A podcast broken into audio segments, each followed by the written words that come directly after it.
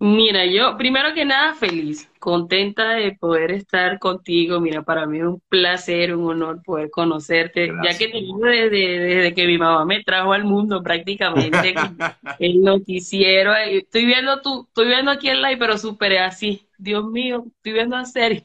Qué linda, qué linda. Gracias, Sí, gracias, sí, Vero, súper gracias. feliz. Y nada, yo tengo cuatro años viviendo aquí en Perú, cuatro años viviendo acá en Perú. Vine a cantar, me trajeron a cantar por un, día. Llegué Así. un sábado para irme un lunes, pero el día que me tocaba regresarme a Venezuela, mi papá y mi mamá me, me llamaron para decirme, mira, ¿sabes qué? Este, no te regreses, esto se puso color de hormiga, hija. Bueno, vamos a tratar de resolver esto, pero se me queda allá, Claro, no se venga para Venezuela. claro.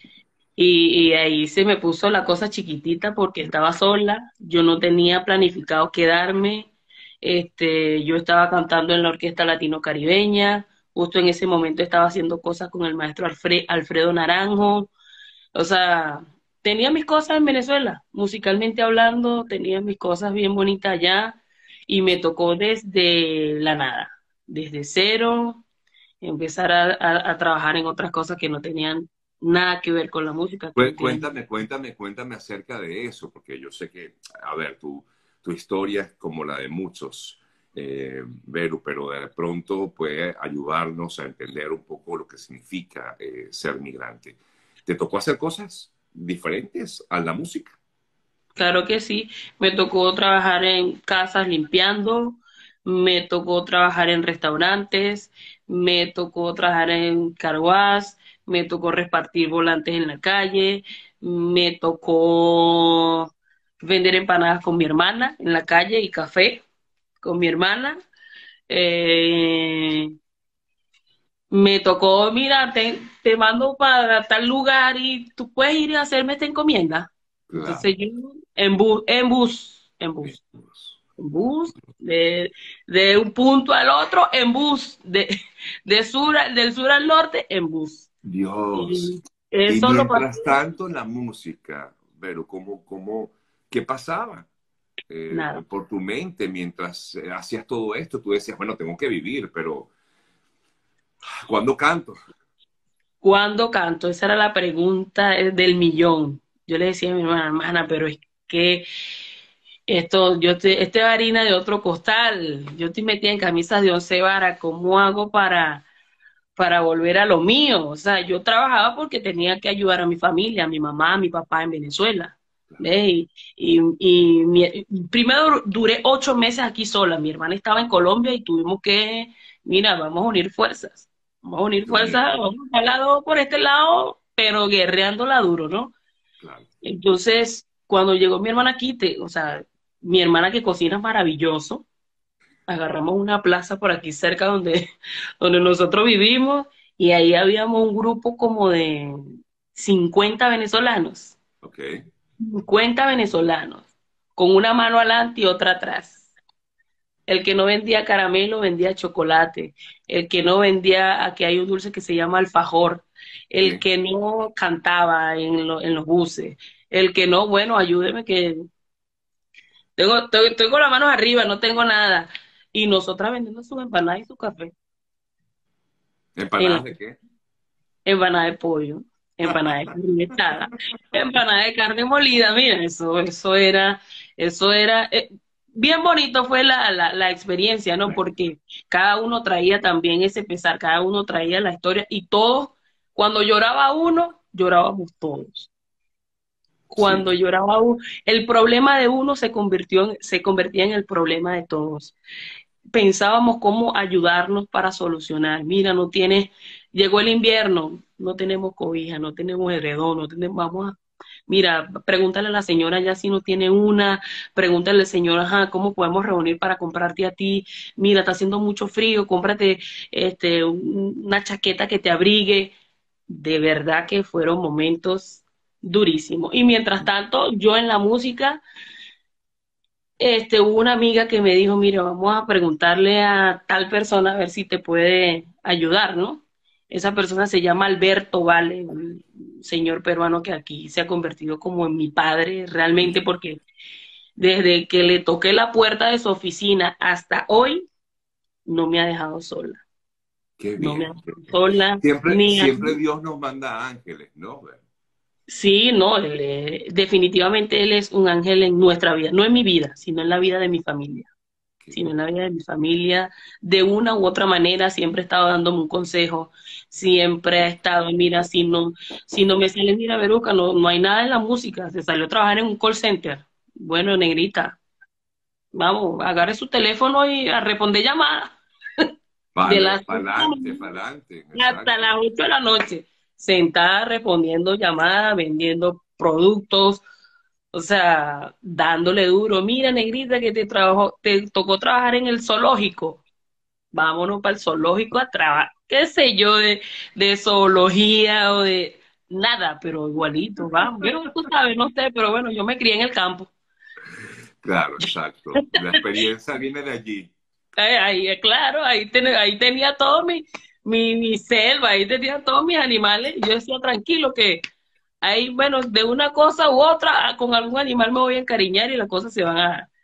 Y así fueron pasando los días y, y la música fue fluyendo, fue fluyendo.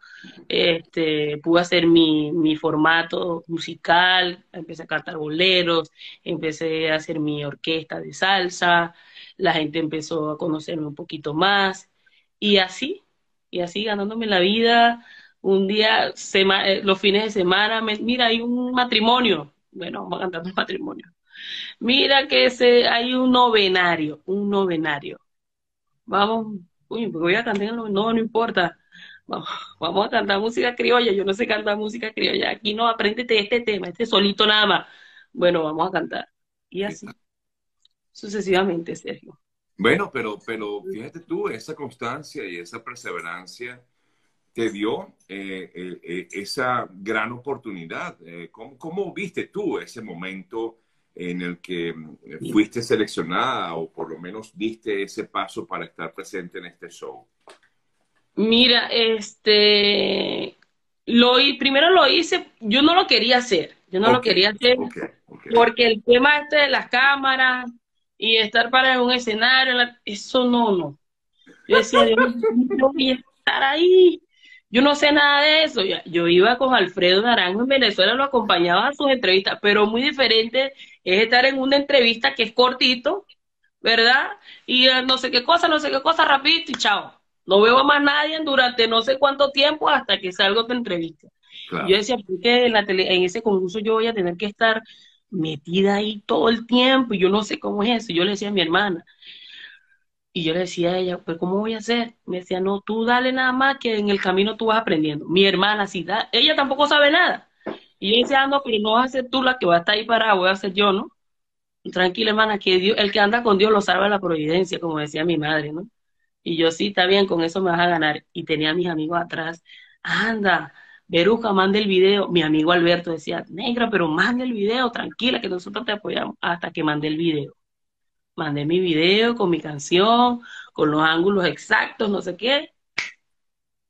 Quedé en la cuestión, quedé en la cuestión.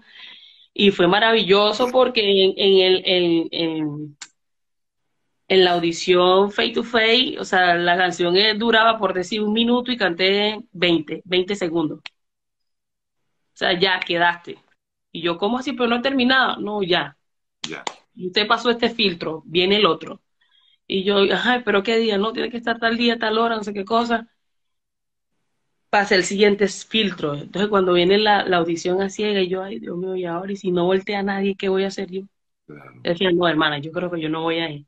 Usted tiene que ir porque ya usted asumió la responsabilidad, usted va a estar ahí, usted tiene que representar a su familia. Ella ni siquiera, ella ni siquiera pendiente que Venezuela, no, nosotros, tu familia, estamos contigo, no te vamos a dejar, dale para adelante. Y nada, me tocó pararme en ese escenario gigantesco y apretarme los pantalones y decir, bueno, si no es ahora, no es nunca, no va a pasar Claro. nunca. Claro. Y para mi sorpresa voltearon los cuatro este, entrenadores y fue maravilloso. Fue maravilloso desde ahora, desde ese momento hasta ahorita. una experiencia, pero... Maravillosa, sin duda alguna, y te ganaste el, cariño de muchísima gente, ya no solamente los venezolanos, sino te ganaste el cariño de muchísimos peruanos, que, qué grato, ¿no? Qué grato para ti, además, saber que con, la música puedes llegar a tanta gente, eh, Berusca. Sí, a unir masas, a decir una vez más que la música no tiene ni color, ni bandera, ni fronteras, ni nada que ver con la política, nada. La, la, música es un lenguaje universal donde todos nos podemos comunicar de una manera tan bonita y tan directa y tan especial. O sea, puedo hacer, como puedo cantar un tambor culepuya, como puedo cantar una, una música del, del folclore este, peruano.